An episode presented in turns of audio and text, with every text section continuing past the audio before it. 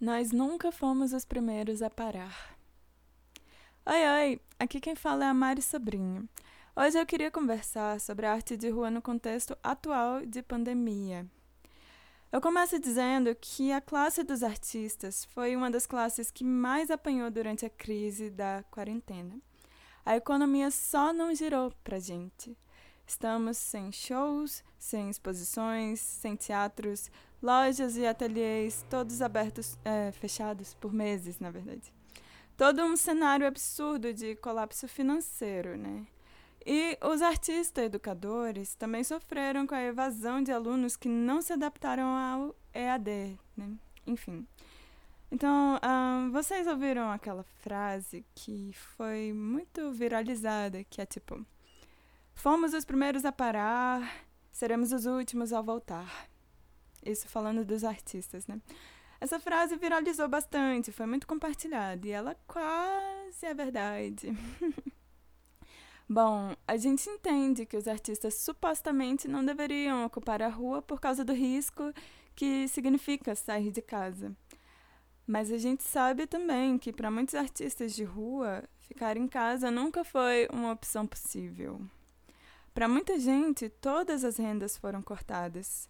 E para muitas famílias, o auxílio emergencial não chega nem ser o começo de uma ajuda de verdade.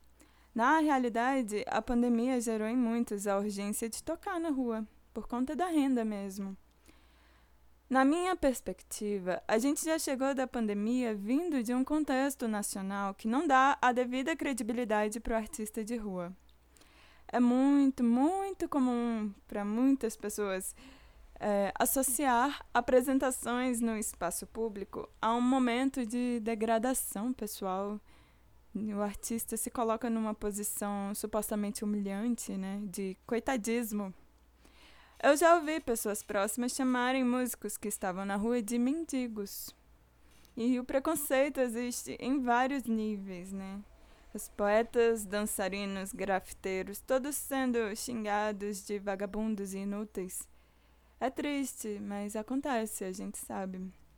É ainda mais bizarro lidar com essa síndrome do vira-lata em que colegas e familiares, comunidades e grupos do Facebook sempre comentam, sempre compartilham e aplaudem vídeos maravilhosos de galera tocando na Europa ou então no metrô de Nova York. Nesses lugares é, tipo, muito legal ser artista de rua, né? É hipster. Mas quando é na frente do supermercado da sua cidade, ou então é na fila do seu banco, quando é na sua frente, não rola o aplauso. Não rola o mesmo encanto, né? A gente, na verdade, é silenciado, é expulso, é odiado. Brasília é o próprio inferno sobre isso, na verdade. Sobre o silêncio. Eu não entendo porque Brasília, que é tão naturalmente acústica, toda perfeita para música, é tão silenciosa. Mas ao mesmo tempo eu entendo. Na real, é a nossa classe média alta que não entende arte e não entende cultura presencialmente, sabe? Ali pertinho, ali na sua frente. É uma classe média que prefere o circuito massificado prefere consumir shows e eventos muito caros de artistas muito prestigiados pela grande mídia. E o artista independente não é assistido, não existe, né, nesse momento.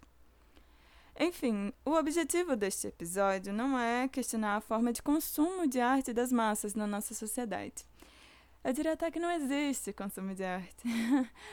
Mas eu tô aqui mesmo para falar dos artistas de rua no contexto da pandemia como eu disse, os artistas de rua chegaram para a quarentena e para o isolamento social já vindos de uma sociedade preconceituosa e uma realidade de desrespeito que os trata como subemprego, que não entende a arte como um trabalho e, ao mesmo tempo, não vê na rua um palco tão válido quanto qualquer outro. E esse preconceito é sentido principalmente para quem conta necessariamente com esta profissão como sendo a principal fonte de renda. É muito triste ver que uma classe trabalhadora tão maravilhosa, que faz pela gente aquilo que é imensurável, que é rico, que é belo, é tão maltratada, tão invisibilizada. A arte dá vida à rua. E eu posso falar mil frases belíssimas como essa sobre como a arte de rua importa, como ela é necessária, mas é esse caso daquilo que a gente não consegue escrever, não dá para escrever a troca de emoções, não dá para escrever a sensibilidade, não tem frase que cubra a totalidade da arte de rua. Aqui em Brasília, eu estou rodeada de colegas que foram incentivados a sair mais e mais para tocar na rua neste momento do fim do mundo. Os nossos pontos turísticos foram fechados, mas a gente foi para os supermercados, para bancos, lotéricas, praças, enfim pulos foram dados. Então, na realidade, os artistas de rua fizeram um movimento inverso da quarentena. Voltando àquela frase que eu citei antes, fomos os primeiros a parar. Bom, nós nunca fomos os primeiros a parar. A arte nunca parou.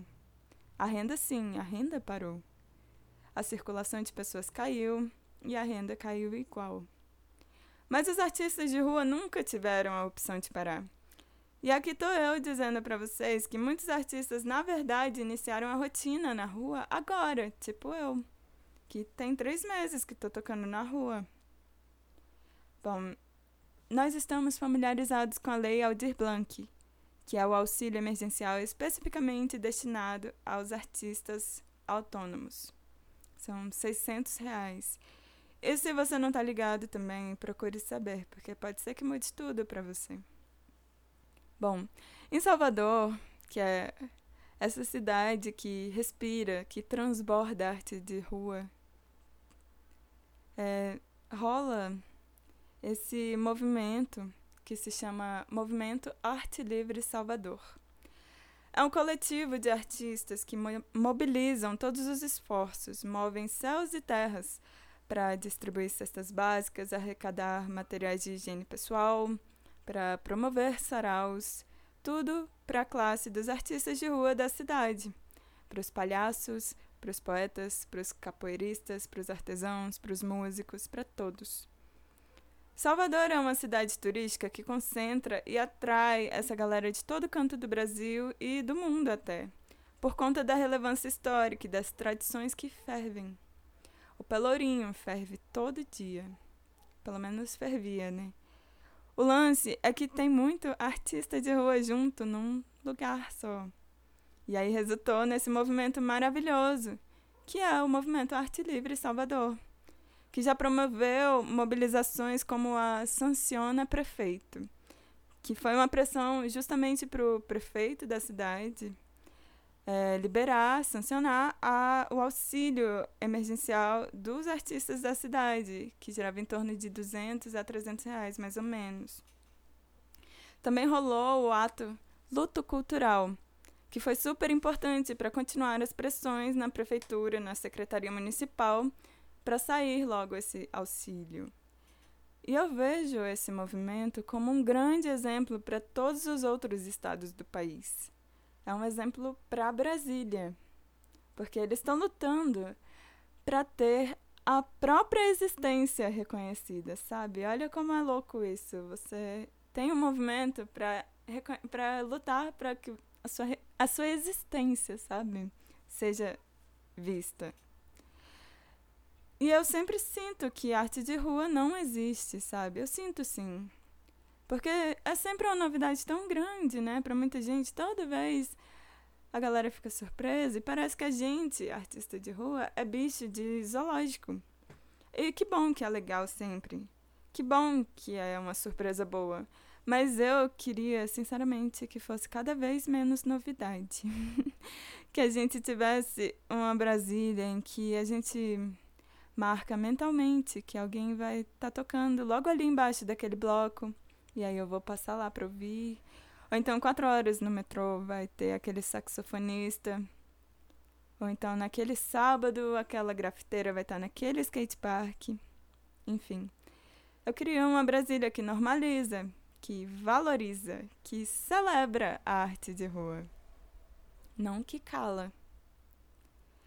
Bom, na atuação de artistas de rua, a gente precisa todos os dias romper paradigmas higienistas e retrógrados. A arte é indissociável de política, porque é uma luta para ser ouvido, né? Para ser visto, para existir. Tanto pelas autoridades políticas, que deveriam assistir todos nós e garantir a nossa segurança, quanto pela própria sociedade que a gente está inserido. Então, assim, uma curiosidade para vocês da minha vida aí. Eu sempre ouço alguém parafraseando aquela frase do crioulo, né? Falando tipo, não existe amor em BSB. E aí eu sempre achei que era meio exagero. Ah, é uma frase meio piadesca. Não necessariamente é sempre verdade, papapá. Mas precisou eu começar a tocar na rua pra sacar, pra ver. Pra muita gente, todo dia isso é verdade. Não existe amor em BSB. Eu tô falando de uma classe trabalhadora que foi nocauteada pela pandemia de pessoas que todos os dias ouvem: vai procurar um emprego, para com barulho, vou chamar a polícia para você. Todos os dias. Pessoas que são ameaçadas e maltratadas por levar arte para a rua, sabe? E assim, apesar de tudo, eu sei que é bom ser artista de rua. Eu gosto muito de tocar por aí. Tem muitas trocas positivas e nós temos muito mais motivos para continuar do que para parar. o fato é que nunca, nunca paramos. Muitos de nós apenas começamos. e eu torço muito pela nossa união para fazer Brasília entender que música não é simplesmente barulho ou ruído. Tem muita galera que eu gostaria de virar e falar. A arte não deveria estar tá te incomodando, sabe? Por que, que você está se incomodando com música? Mas aí, sei lá, é, o que eu penso também é que se a arte está incomodando, ela está cumprindo um propósito. Então, eu torço para que Brasília fique sim, mais e mais barulhenta, mais ruidosa. e eu também torço para a saúde de cada artista de rua que está aí no corre. A rotina é pesadíssima. E como eu disse, a gente nunca parou. E nem vamos parar.